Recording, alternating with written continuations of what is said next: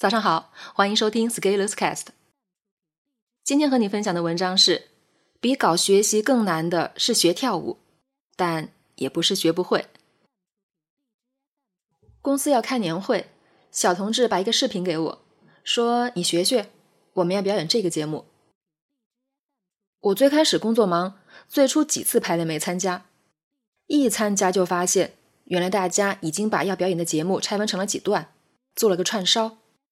由于我前几次没来，被缺席审判，给我安排了时间最长的那一段，而且还是第一段，真的就不怕我砸场子吗？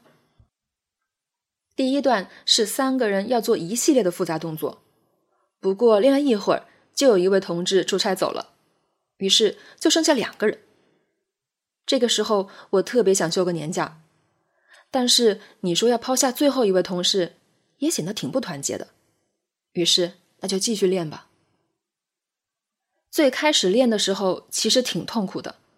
我最开始甚至在想的是，年会表演莫非是公司用来裁员的方法吧？我们排练这些，其实没有专门的老师指导，就是对着视频硬看，然后慢动作分解，看了又忘记，忘记了又接着看。练了一会儿，就发现虽然自己真的很菜。但是也会有一些有意思的体会，毕竟我是可以持续行动与刻意学习的人。一，舞蹈要靠多维度才能记住很多动作。在最开始看了很多遍视频，通过图像的记忆大概知道要做什么，但是在合练的时候，把视频一关，放音乐，就一下子反应不过来。眼睛说“我懂了”，身体说“啊”。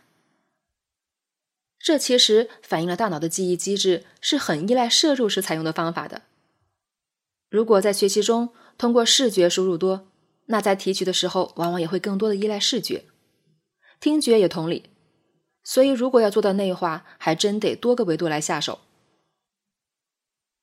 二，动作按节奏分组记忆，有利于提高效率。一开始我根本记不住这些动作。后面我发现可以按照一二三四五六七八的节奏来看动作，而且舞蹈本身也是根据这个八拍的节律来分组的，而且在一个八拍中会出现动作的循环周期，这样可以减少记忆量。我数了一下，我大概要记下十五个八拍的动作，然后把每个动作写下来，记住一下顺序，效果就会好很多。所以分组也是有效提升我们记忆能力的方式。这一点也符合我们去年阅读的认知心理学的原理。三，复杂动作化繁为简，寻找基本模式。在看样例片的时候，我注意到舞者的动作跳出来很好看，而我动作做出来却有很强的杀伤性。分析了一下原因，在于每一个动作都做的不到位。于是我采取了拆分的方法，我先单独练习步法，就是只看怎么迈步。怎么根据八拍的节奏来重复，然后再看上半身的肢体要怎么做动作，再专门练习，然后再把两个节奏合在一起，经过几次磨合，效果会好很多。四，先把大动作练会，有空再搞细节。在最开始，我只能保证大的动作方向是没有错的，顾不上好看。比如在视频里面，表演者在双手左扬的时候，还要打响指。然后腿还有动作，然后居然还有一个很骚气的提胯，在最开始我肯定是做不到的，毕竟所有的脑力都在想着活下去。不过到后面熟练一点，进入了肌肉记忆，就可以加码很多了。五，随着练习增加，记忆力会变得更好。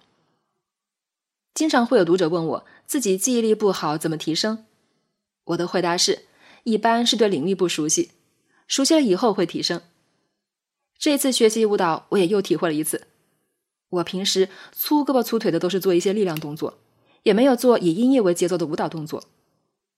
根据刻意学习里面提到的学习系统的四大要素，第一个就是基础知识与基本原理，我就掌握的少，所以在最开始必然会感到困难。但是这些困难都可以随着练习的增加而慢慢克服。六。遇到困难要保持积极乐观，相信自己能做到。我看到那个视频上有很多弹幕，上面都是说因为要看年会才来学的，有的人还说完蛋了，自己注定学不会。我最开始也会吐槽这些是什么鬼，不过后面我想到，舞蹈其实是肢体的语言，是用肢体写就的诗歌，是一种艺术的形态。那既然如此，学习一下舞蹈，向艺术致敬，做德艺双馨的艺术家，为什么不可以？然后我就开始运用我在持续行动与刻意学习方面的理论，一个一个拆解我遇到的问题，就有了前面的文字。七。放松状态下的表演效果好。在我开始练习的时候，我其实还是会有一些紧绷的。一个是焦点效应，总觉得其他人在盯着你看，哪个动作没做好就很尴尬。其实后面发现，大家的确在盯着你看，而且动作本来也做的不好。但是这没有什么关系，如果我自己跳的不好，难受的只要不是我就可以了。第二就是要多熟悉动作。直到变成自己的第一反应，这样大脑的资源就会腾出来，可以放松下来。放松下来，其实反而会感觉到身体随着音乐的节奏进行运动，是一种很强烈的具身认知，感觉很愉悦的。我突然知道为什么有人喜欢广场舞了。而且现在大家坐着办公也不多运动，去练功房里练习一下，其实也挺好。八。舞蹈是一门实践性很强的学科，舞蹈是要你把动作做出来。在这样的领域，吹牛是最不管用的，毕竟要把动作做出来。所以我也不多写，再去练几下了。不过你们就不要妄想能看到 S 老师珍贵的视频了，连我自己都不会看的。本文发表于二零二零年一月十四日，公众号持续力。如果你喜欢这篇文章，欢迎搜索关注我们的公众号，也可以添加作者微信 f scalers 一起交流。咱们明天见。